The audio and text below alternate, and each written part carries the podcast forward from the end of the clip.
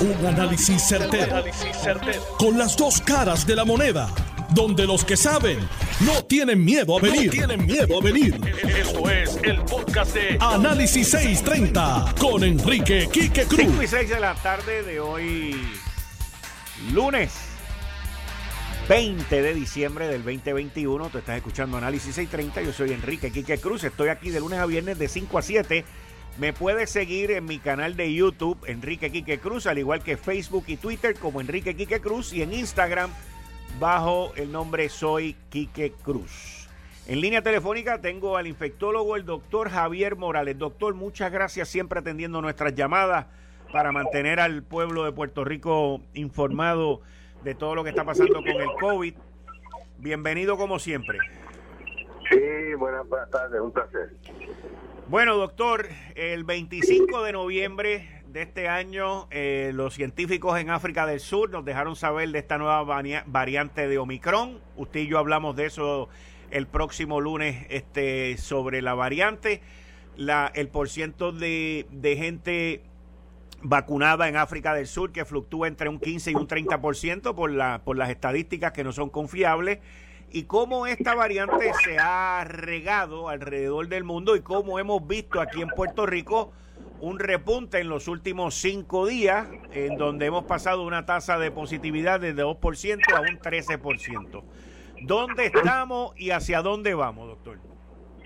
Bueno, esto era, esto era una crónica anunciada. Este, esta variante es altamente contagiosa. Afortunadamente, no luce tan virulenta. Ahora bien, este, se sabe, y está viendo unos datos del CDC hoy, y aparece ser que la, gente que tiene eh, la tercera dosis de la vacuna están bastante protegidos contra esta cepa. De que se complique, no sabemos qué va a ocurrir después en el llamado COVID largo, pero no hay duda que tenemos problemas bien serios, serios, serios, serios de contagio. Y el ejemplo grande es hace tres semanas el, el por ciento de casos positivos estaban en 70, 80 casos máximo. Las hospitalizaciones habían bajado, no han subido mucho afortunadamente. Pero en cuestión de un fin de semana, esto se disparó como una cosa, fue pólvora. Y este había pacientes que fueron al, concierto este donde había una aglomeración de gente. No importa, no importa que sea más Bunny, que sea eh, etnita, la sinfónica, lo que sea, era aglomeración de gente gritando sin mascarilla. Y 48 horas después, una cosa que yo no, veía eh, en COVID, ya a las 48 horas tú tenías este, personas contaminadas y lo único, lo único que coincidía era que habían estado en el, concierto. Así que eh, esto y las actividades, los viajes de Navidad, eh, bien boricuas y turistas, porque la época turística, el invierno, huyéndole al frío. Y lo que me preocupa también, algo que sí que podríamos tener control, es esa fiesta del 31 de diciembre con aglomeración de gente. Si uno se fija, básicamente los requisitos, exceptuando la prueba que pueden, eso es someter una sobrecarga enorme al sistema, eh, es lo mismo que ocurrió que las mismas reglas que se usaron en el concierto de Bad Bunny. O sea, es, tiene dos vacunas. Se sabe que las dos vacunas no van a funcionar contra esta cepa de una forma eficiente. Y ahí tenemos eso. Ah, dime, perdón, dime.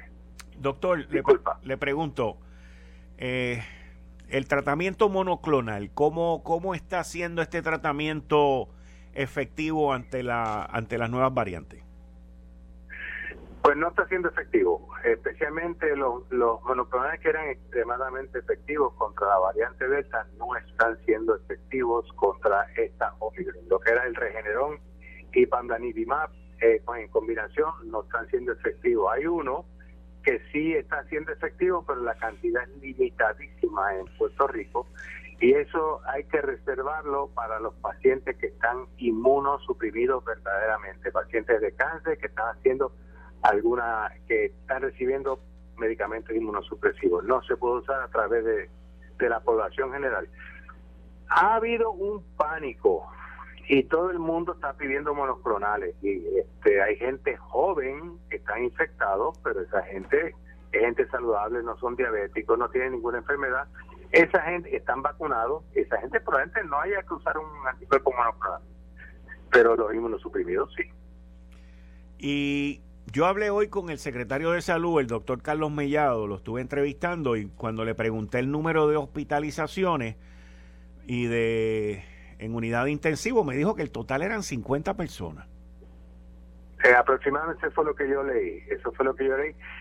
Y eso es bien bueno. Hay una disparidad buena, que es una disparidad buena, por ejemplo, el, el COVID ha aumentado 400% y probablemente las hospitalizaciones han aumentado menos de 10%. Eh, van a aumentar porque si tú tienes una, una cantidad desmedida de COVID, alguien se te va a complicar por alguna otra razón también.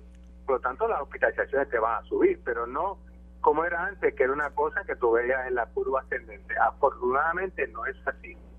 Pero también te tengo que decir que mientras más vacunado estés, menos síntomas vas a tener. O sea que podríamos decir hoy que ante esta situación monoclonal que no está siendo efectiva, la mejor, eh, la mejor arma eh, que tenemos para protegernos es la, la tercera dosis y la, oh, y, la, mascarilla. Y la mascarilla, eso no puede dar nunca. Y máxime con un virus que, que de mirarte te contagia, porque es un virus altamente contagioso. Eh, sí, la mascarilla, lavado de manos, pero la tercera dosis es extremadamente importante. Porque de esta variante conocemos muy poco, porque eh, se sabe poco. Siempre se describió escasamente hace mes y medio. Eh, así que esa tercera dosis es extremadamente importante. Ahora bien, fíjate, hice una cosa que me llamó la atención. Y es que quería hacer un trabajo de plomería, no de plomería, era otro trabajo en mi casa. Y llamé y me dijeron que no me podían resolver por los próximos días porque tuvieron que cerrar porque los empleados tenían COVID. Esos empleados probablemente no les ocurra nada, no se compliquen, no caigan en un intensivo, no se mueran, pero se cerró el negocio. Wow. Entonces, eh, lo que pues, por eso es la cosa de que uno tiene que pensar, o sea, ver el bosque completo, entiendo yo, y, y la gente no se te va a morir, pero esa gente lo vas a sacar de circulación en trabajo. Y Puerto Rico, que se estaba quejando de la falta de empleados en diferentes renglones, pues eso se va a grabar ahora. Eso se va a grabar. Y, de, y entonces si hacemos esa fiesta el 31 de diciembre, o el día que sea, eso lo vamos a ver cinco o seis días después y entonces pues eso son cosas que hay que tomar en consideración. Esa es una opinión personal mía. Ahora, de, la manera que yo he visto esto, de una y, lo estoy hablando ahora desde un punto de vista no científico, que es lo que quiero compartir con usted y que usted me dé su opinión, porque usted y yo hablamos de esto de África hace dos semanas atrás y y hablamos en aquel momento del porciento tan pequeño de gente vacunada en África del Sur. Y también hablamos en aquel momento que las estadísticas que habían salido de África del Sur era de que había un alto número de contagios, pero había unas pocas hospitalizaciones. Y eso, es, y, eso es, y eso es lo mismo que estamos viendo aquí, estamos viendo en los Estados Unidos. Un alto número, un spike, una punta de lanza bien grande en contagio, pero no se están viendo las muertes y no se están viendo las hospitalizaciones. ¿Eso es correcto? Eso es totalmente correcto, totalmente correcto. Eh, pero mientras esa gente está infectada, sigue infectando gente y se trasloca todo. Ahora bien, también te tengo que decir que no sabemos a ciencia cierta qué va a ocurrir con los niños, las eh, menores y niños y niñas menores de 5 años que no se pueden vacunar y no pueden recibir los anticuerpos monoclonales.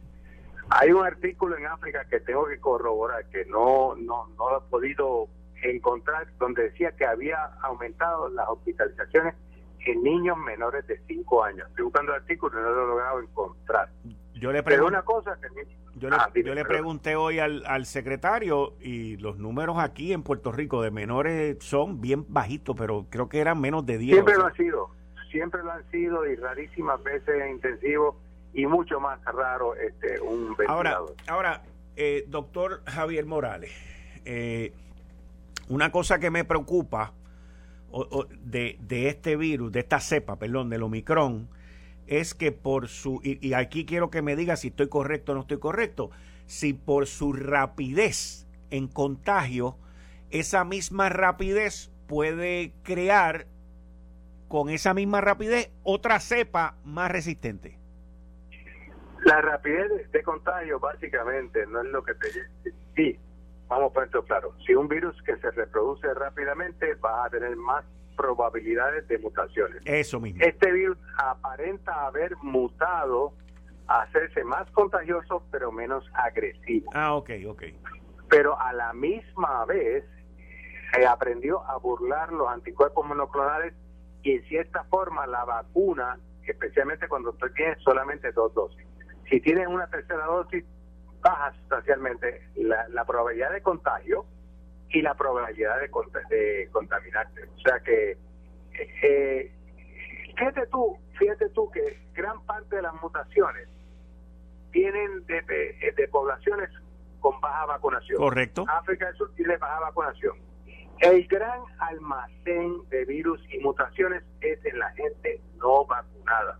Raras veces tú ves yo no he visto una mutación que salga en poblaciones vacunadas, donde la tasa de, por ejemplo, Israel, que tiene una tasa altísima de vacunación, tú no ves una mutación que nazca de Israel.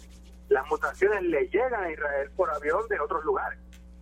Eh, igual que en Puerto Rico no ha nacido una mutación, en Sudamérica sí, porque Sudamérica tiene una tasa de vacunación baja. En adición a que Sudamérica, muchas de las vacunas que hay allí son o la rusa o la china. A la china, es correcto. O la, sí, eso, eso es totalmente correcto. Así que, eh, fíjate tú, analízalo para que tú veas. Todas las mutaciones han salido de poblaciones altamente no vacunadas. Igual Así que, eso, Adelante, todo, adelante. todo indica que la vacunación y esa mascarilla ahora es más importante que nunca porque me preocupa una cepa que sea tan contagiosa como este, como me dijiste ahorita, que sea tan y tan contagiosa como esta, pues se reproduce más, hay más virus circulando, más gente contaminada, por lo tanto las mutaciones tienen más oportunidad de ocurrir. Igual que durante este fin de semana salieron unos artículos sobre Dinamarca. Y, y, todo, y que Dinamarca había ordenado el cierre, pero cuando yo me pongo detalladamente a leer el artículo, me dice que solamente el 25% de la población de Dinamarca tiene la tercera dosis. Ok, seguro. Entonces, ahí pues podríamos decir que ante la variante Omicron, pues están desprovistos. Claro, pero Puerto Rico no está muy lejos de ese 25%. Puerto Rico está por debajo de la tercera vacuna. La gente se vacunó y, la segunda dosis y le dio una sensación de protección que no se han ido a poner la tercera dosis. O sea que a, que a, nosotros nos podría pasar igual que a Dinamarca. Pues claro, claro, claro. La tercera dosis es lo que te va a proteger. Mira, por ejemplo, yo tengo referidos para darle anticuerpos monoclonales a 110 ahí. Eh, fue esta tarde. Y este, sencillamente, una cosa que uno le coge un historial es este, la mayoría de esa gente tienen dos dosis de vacuna. Muy pocos tienen la tercera dosis. Y la mayoría de los que tienen la tercera dosis tienen bien pocos síntomas.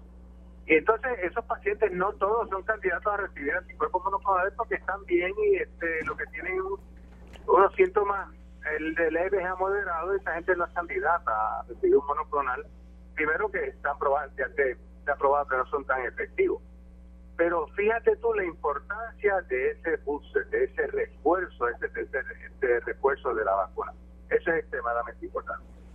Doctor, muchas gracias por siempre contestarnos la llamada. Muchas gracias. Una feliz Navidad a usted y a toda su familia. Igualmente. Gracias. Ustedes escucharon al doctor Javier Morales, infectólogo. Y miren, el, a mí hay algo que me, que me molesta me molesta. Y le voy a decir lo que me molesta. Aquí en Puerto Rico hay un sector que lleva ya prácticamente dos años jorobando con el Aeropuerto Internacional Luis Muñoz Marín. Ustedes saben que yo tengo una relación muy especial con ese aeropuerto. Viví prácticamente un tercio de mi vida allí. Y yo defiendo el aeropuerto con alma, vida y corazón porque entiendo que el aeropuerto es una arteria extremadamente importante. La ex gobernadora Wanda Vázquez mandó una carta para cerrar el aeropuerto pidiéndole a la, la FAA, gracias a Dios, que el aeropuerto está bajo las manos federales y bajo las, las autoridades federales. Si esto fuera una república, lo hubiesen cerrado. Gracias a Dios que somos una colonia americana. Pero los medios de comunicación han sido extremadamente hipócritas, irresponsables y de doble vara. Porque llevan dos años jorobando con el Aeropuerto Internacional Luis Muñoz Marín. Mi hermano, pero no dijeron nada del concierto del conejo malo. De eso sí que no dijeron nada. Yo lo único que puedo pensar es que allí la gran mayoría de los medios estaban invitados de cachetón y no se atrevieron a escribir nada al respecto ni criticar el desmadre que hubo allí el viernes. Pero ahora vuelven a la carga a estar jorobando con el aeropuerto. ¿Qué más cosas le van a poner al aeropuerto? Y vuelvo y repito, tengo una relación muy personal con el aeropuerto y lo protejo con alma, vida y corazón. Para que estemos claros de que estoy biased. Pero cuando veo irresponsabilidades, cuando veo hipocresía, dos años jorobando con que hay que cerrar el aeropuerto, dos años, usted sabe lo que es. Usted sabe lo que es. Que uno teniendo el Baco ID, la tarjeta, las tres dosis, porque yo me he puesto las tres, yo llego aquí de viaje y tengo que enseñar la vaina, tengo que llenar una vaina, tengo, todavía estoy contestando el Sara Alert diciendo que no tengo ningún síntoma ni nada. Pero entonces, ¿para qué nos vacunamos? ¿Para qué tenemos tarjeta y para qué vivimos aquí? Pero no, hay que jorobar y jorobar y jorobar con que hay que cerrar el aeropuerto. Está científicamente comprobado, escúcheme bien, científicamente comprobado desde que comenzó el COVID que el COVID no viene por el aeropuerto. El COVID viene de la familia, de las actividades, de todas estas loqueras que hacemos. El gobierno es, es una vía para que nos vacunemos, para que nos hagamos pruebas, para que nos ayuden si nos enfermamos, todo ese tipo de cosas. Pero el gobierno no puede ser papá ni mamá, ni responsable de las irresponsabilidades y las hipocresías que tú haces. El gobierno no puede ser responsable de eso. Cada cual aquí es responsable de lo que hace. Si usted no se quiere vacunar, eso es problema suyo. Pero pague las consecuencias. Pero no estés jorobando con que hay que cerrar esto, hay que cerrar aquello. Las cosas que están ocurriendo hoy son consecuencias de las que ocurrieron hace dos fines de semana. Vamos a estar claros de eso. Y no es responsabilidad ni del gobernador Pedro Pierluisi, ni del secretario de salud, ni de nadie. Nosotros somos los responsables de nuestras acciones. Y entonces no podemos desviar el desmadre que hubo aquí hace dos semanas a un sitio donde no hay un desmadre porque en el aeropuerto no hay un desmadre. Allí hay gente vestida con los sucesos de, espaciales. Allí estuvo la Guardia Nacional por un año y pico. Allí han jorobado la vida por no venir a esta isla como usted no tiene idea. Vamos a dejar de ser hipócritas. Vamos a dejar de ser embusteros. Vamos a dejar de echarle la culpa a otra gente. Asuma su responsabilidad. Yo asumí la mía. Vamos a ver qué van a hacer. Vamos a ver con qué invento. ¿Por qué no empezamos? Y me perdonan mis queridos amigos doctores, que los quiero, los aprecio y batallo por ellos siempre aquí en este programa y en mi columna del Nuevo Día, donde quiera que tenga la oportunidad. ¿Por qué no empezamos? Porque uno para hacerse una prueba no tenga que tener una orden médica. ¿Por qué tengo que tener una orden médica? Si la quieres gratis, mira, hoy el gobierno, el, Departamento de Salud, hoy en el nuevo día sacó cinco páginas, full color. Eso debe haber costado No lo puedo decir. Pero debe haber costado eso. Y no tengo problema con lo que costó, by the way.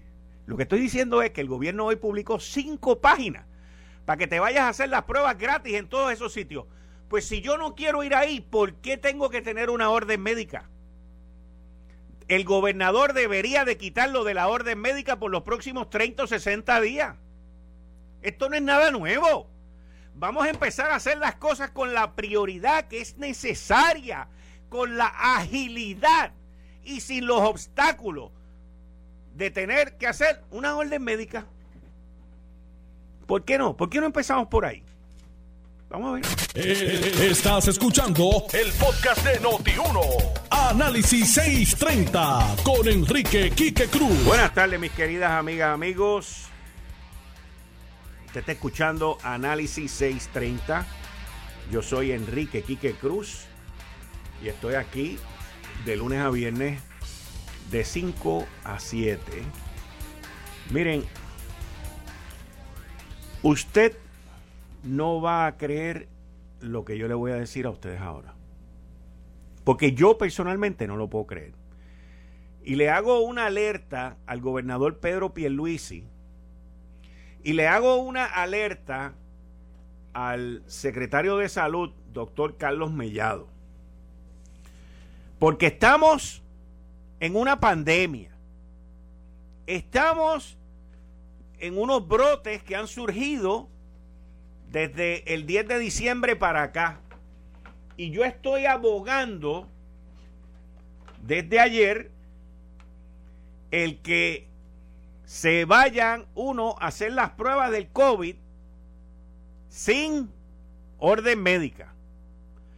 Y en la pausa, una de mis fuentes, que no la voy a revelar, como tampoco voy a decir quién es el proveedor, pero les tengo que decir que el proveedor fue vendido hace poco en todos los millones de dólares que usted se puede imaginar. Y no fue triple S del que voy a hablar. ¿Ok? No fue triple S.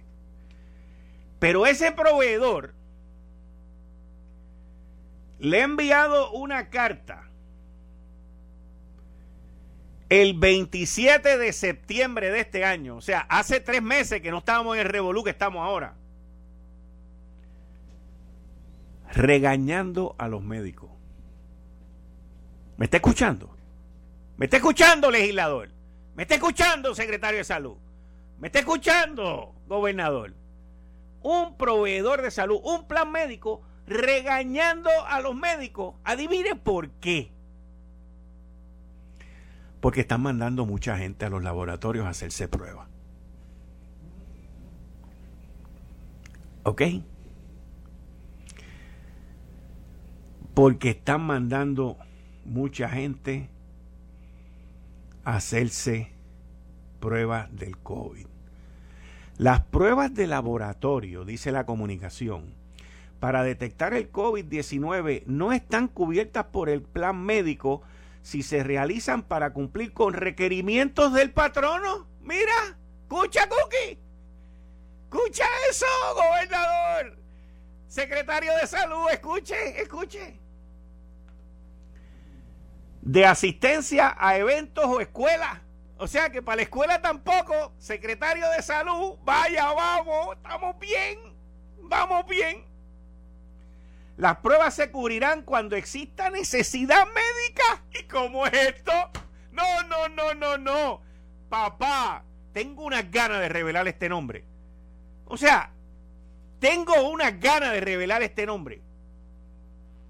Las pruebas se cubrirán cuando exista necesidad médica, o sea, por síntomas o una posible exposición. El médico tiene la responsabilidad de informar al paciente cuando un servicio prescrito no estará cubierto por el plan médico del paciente. ¡Ay, ay, ay, ay, ay! No, no, no, no, no, no, no, no, no. No voy a seguir leyendo porque es que termino deletreando las bestias de nuestra isla. Eso usted no lo oye en ningún sitio porque no se atreven. No se atreven. Regañando a los médicos. diciéndole a los médicos cómo es que pueden y cómo es que no pueden. Pero esos bonos de fin de año, papá, a esos bonos sí que nadie dice que no se puede. Aquí el gobierno tiene que hacer algo con esto. Esto es un abuso. Esto es un abuso. Esto es un abuso. Aquí esta gente anuncian dinero para el grooming de las mascotas.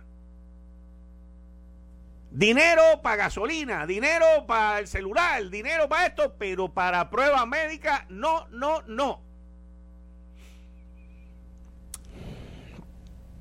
Qué mal nos va. Qué mal nos va. Cuando se antepone la salud de un pueblo en medio de una pandemia por el billete del bono. Qué mal nos va. Lo peor de todo es que administraciones tanto populares como PNP no hacen nada por una maldita taquilla. Porque no tiene más nada que ver. Por una maldita taquilla. Qué mal. No hay manera que podamos echar para adelante así. No existe. Aquí sí que mañana no va a ser mejor que hoy. Hasta que nadie tenga los pantalones de hacer lo que tiene que hacer. Gobernador Pedro Pierluisi, secretario de Salud Carlos Mellado, metan mano. Si quieren, yo les, yo les envío ahorita la carta para que la tengan y la lean, porque se las voy a enviar a ambos. Y ustedes sepan lo que la gente aquí sufre lo que la gente aquí sufre. Gente muriéndose, gente contagiándose y esta gente diciendo, regañando a los médicos, papá. Qué vergüenza. Qué vergüenza. Qué descaro. No, no, no, no, no. Yo te digo, esto lo puedes ver más extenso en mi canal de YouTube, Enrique Quique Cruz. Así que ahora voy, como todos los lunes, déjenme reprogramarme Déjenme reprogramarme porque de verdad que después de haber visto esa carta, me tengo que, me tengo que dar un bálsamo de algo. Me tengo que, me tengo que quitar este, esto de encima, este coraje que tengo de encima, antes de que pase con Julio Benítez y el invitado que tenemos aquí. Así que me dan un segundo en lo que yo me desconecto un poco y me recupero de esta vergüenza que acabo de vivir ahora.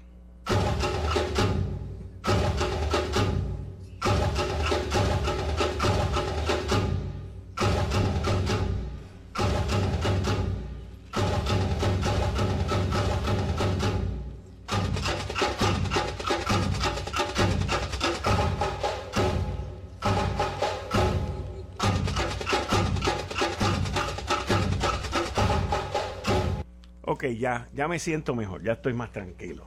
Gracias. A los que le molestan los tambores, que son pocos, pero selectivos, pues me tenía que, me tenía que quitar esto de encima. Con eso le doy la bienvenida a Julio Benítez. Buenas tardes, licenciado. Bienvenido aquí, como siempre, todos los lunes en Análisis 630. Buenas tardes, Quique, y buenas tardes a nuestros radio oyentes. Y buenas tardes a nuestro invitado de la tarde de hoy, el señor Roderick Miller. Rodri, buenas tardes y bienvenido. Bienvenido a Análisis 630. Muchas gracias por estar con nosotros. He leído tus artículos, he visto tu empuje de Invest por Puerto Rico. ¿Qué, ¿Qué, es Invest por Puerto Rico? Invest Puerto Rico es un grupo sin ánimo de lucro que fundaron en 2017 con el propósito de atraer inversión y crear empleo acá en la isla. Entonces, este es algo bien sencillo. Tenemos que promocionar este, o promover Puerto Rico como destino de inversión y crear empleo. Y ¿Y cómo ustedes hacen eso? O sea, ¿cuál es la función de ustedes y, quién paga por eso? Sí, bueno, tenemos como que tres ramas este, específicos que utilizamos para atraer la inversión. Uno se trata del desarrollo de negocios. Entonces intentamos establecer relaciones con la gente que toman decisiones en las empresas, los CEOs, los C-suite executives, la gente que, eh, los inversionistas, este, los abogados, los contables que también aconsejan a, los empresarios y para compartir con ellos el propósito de Puerto Rico y también ayudarles a navegar la isla para que puedan este, establecerse acá sin mucho, sin, mucho rollo. Y, y, y también este, promovemos eh, la isla por el mercadeo. Entonces intentamos cambiar la narrativa de Puerto Rico. Fuera de Puerto Rico, la mayoría de las personas, eh, la mayoría de los ejecutivos no saben del propósito de la isla. Piensan que solo ofrecemos este incentivos y intentamos este, cambiar esa narrativa. También queremos cambiar la narrativa que, que Puerto Rico es un lugar que donde nada funciona. Piensan todo en, eh, la quiebra del gobierno, piensan mucho en, María y lo que queremos este, que sepan es que realmente hay un propósito mucho mayor. Este número dos en el mundo o en, los Estados Unidos en cuanto a ingenieros que son mujeres, número seis en el mundo en cuanto a gente con capacitación en, en uh, carrera de STEM. Este también contamos con este un nivel ah, bastante alto de, gente bilingüe y entonces queremos compartir esa narrativa y demostrarles si invierten un dólar en Puerto Rico, este va a rendir mucho más que otros lugares. Y entonces el tercer, la tercera ah, manera que realmente atraemos la inversión es nos damos cuenta que estamos promoviendo un producto. Puerto Rico realmente es un producto, estamos compitiendo con todo el mundo y tenemos que ah, mejorar el producto quiero decir que muchas veces la conversación se, se, concentra en los incentivos o en otras cosas, pero hay otras cosas que podemos mejorar también. Entonces, este, trabajamos para mejorar este, o apoyarles con la pregunta de la energía. No vamos a resolver la pregunta de la ingeniería a, toda la comunidad, pero con las empresas en muchos casos podemos ayudarles a conocer otras empresas acá en Puerto Rico que pueden ayudarles a tener placas solares y, cosas del estilo para resolver esas, esas preguntas. Entonces, este, por esos tres medios trabajamos para promover la isla y lo hacemos por un plan de promoción que hicimos. Y este plan de promoción este, identificó este, varios sectores donde tenemos este, una ventaja competitiva, quiero decir, en informática, servicios de conocimiento, ¿verdad? Y este, manufactura. Entonces promovemos estos sectores y principalmente en los Estados Unidos, en Nueva York o el este de los Estados Unidos, quiero decir, el noreste de los Estados Unidos y en California, porque esos mercados vemos que muchas empresas están saliendo de esos lugares y representamos una buena opción para la inversión de esas empresas. ¿Qué, tipo de empresa es la que están mirando? Eh, bueno, este, tenemos un poquito de todo. Este, hace poco trabajamos con una empresa que se llama uh, Seven Eagle, que es una empresa que ah, está ya en la Politécnica, y esa empresa es una empresa de consultores, que gente que son veteranos, les dan capacidad en lo que es la informática y cybersecurity, y, y ellos también dan servicios de consultoría, y ellos están ya contratando mucha gente allí. Este, otra es una empresa de farmacéutica que se llama uh, Biosimilars y esa empresa está haciendo lo que se llama Gene Cell Therapy y están haciendo cosas para realmente curar el cáncer y cosas del estilo. Entonces queremos no solo atraer lo que hemos tenido en el pasado, el pasado hemos tenido muchas empresas este, grandes, este, cooperativos este, de, de 500 personas, de 1000 personas y lo que estamos viendo en el mercado ahora, la mayoría de las expansiones de las empresas van a ser menos de 100 personas, de 50 a 100 personas, porque ¿Por qué? Bueno, esto, eso da más estabilidad a la economía. Este, representan una mezcla más ah, amplia de, de, sectores también.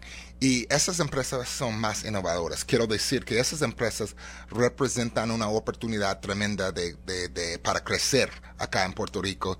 Y entonces eh, nos enfocamos en eso porque también da más estabilidad al mercado. Y tienen mucha más facilidad para moverse de un lado al otro. Eso es cierto. Y, además lo que estamos viendo es que esas empresas ah, ah, tienen hambre. Quiero decir que tienen hambre. De hecho, ahorita pues acabamos de lanzar una campaña que se llama Game Changers Welcome Home. Y esta campaña realmente se trata de, la, de, algo que el mundo está cambiando. Puerto Rico está transformando también. Y, y esta campaña realmente este, ilumina las oportunidades en Puerto Rico y, realmente demuestra que este, estamos en un estado de cambio con las inversiones del, del, gobierno federal en la isla, este, con las empresas nuevas que ya vienen a la isla, este, con este, uh, todas las ventajas que ofrecemos.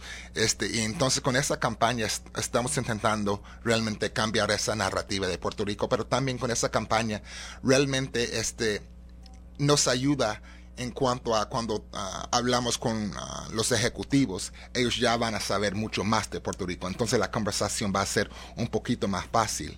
Y lo interesante de esta campaña lo tenemos en el Wall Street Journal, el New York Times, estamos en los aeropuertos de Nueva York, de San Francisco, promoviendo Puerto Rico. A veces me pregunta, Rodrigo, no hemos escuchado mucho de lo que están haciendo acá en Puerto Rico.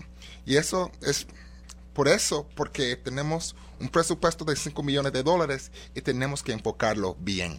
Entonces enfocamos todo, casi todo nuestro presupuesto en invertir, en compartir la historia de Puerto Rico, la oportunidad en Puerto Rico, acá, ah, no acá, pero en otros lados. ¿Y, cómo, cómo Puerto Rico se inserta?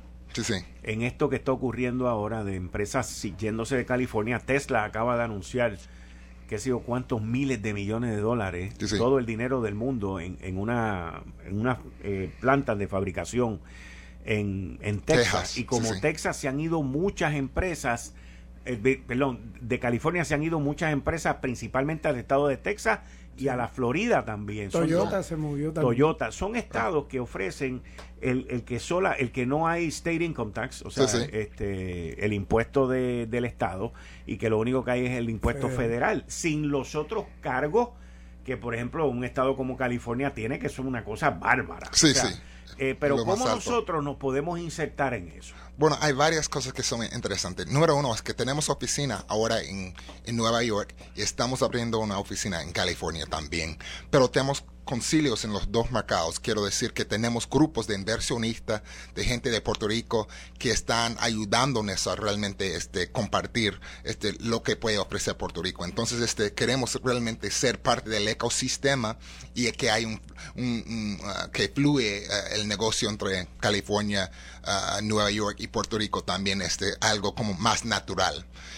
la segunda parte que diría es que parte sí se trata de los impuestos, pero la otra parte se trata del valor del mercado. Y lo que quiero que sepan es que Puerto Rico realmente ofrece una mano de obra más capacitada y un poquito más barata, ah, un poco más barato que, que, todos los Estados Unidos y mucho más barato que California y, y Texas. Entonces, eso también es parte de lo que estamos compartiendo para que sepan que un chavo invertido en Puerto Rico va a rendir mucho más.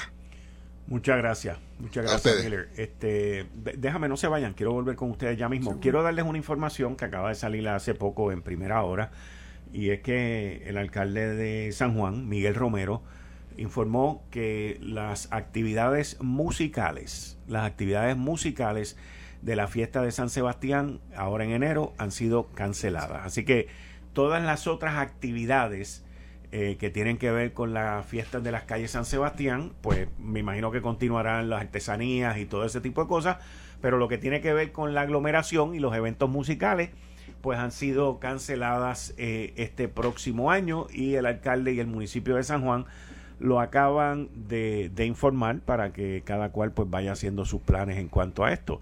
Eh, esto todavía me sigue sorprendiendo porque con toda esta situación que estamos viviendo, pues el presidente Joe Biden dijo que iba a venir para acá en sus días festivos. o sea, y el, presidente Biden es uno que no se quita la mascarilla ni para bañarse, eh, lo cual pues tiene mucha peculiaridad en cómo él se protege.